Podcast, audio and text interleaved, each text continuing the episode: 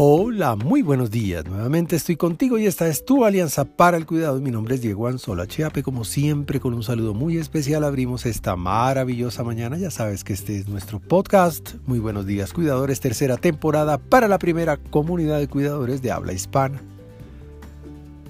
Decide no sufrir. El sufrimiento es una sensación. Experimenta tu cuerpo pero desde luego, y aunque suene absurdo, también es una decisión. Y es una decisión que solo depende de ti. Está en tu mente.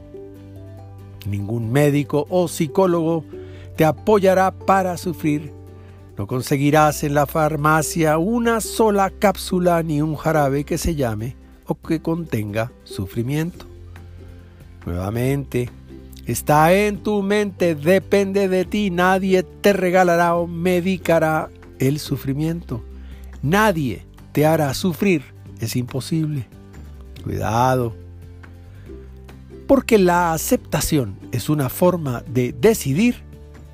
Te lo repito, porque la aceptación es una manera de decidir cuando aceptamos el sufrimiento, cuando convivimos con él, cuando no peleamos contra él, habremos decidido sufrir. ¿Está claro?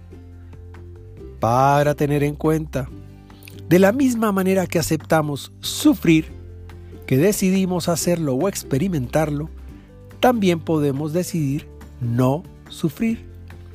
Nadie dice que sea fácil, pero la decisión sí existe. Lo que sucede es que la decisión de no sufrir significa entrar en un estado absolutamente consciente para la toma de decisión. No es un estado alicorado o de fuga el que apaga el sufrimiento.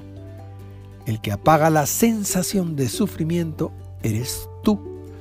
Seguramente hay mil razones suficientes para sufrir, pero solo tú decides si las aceptas con dolor, agonía, tristeza y ansiedad, o tú decides convertirlas en aprendizaje, en oportunidad, en prueba para mejorar y desde luego para ser feliz, es decir, para vivir en paz. ¡Ey! No sufras. Decide vivir en paz, es más saludable y por supuesto, no sufrir es la mejor decisión para tener mejor salud. Por ahora, te envío un gran abrazo digital y que Dios te bendiga esta mañana.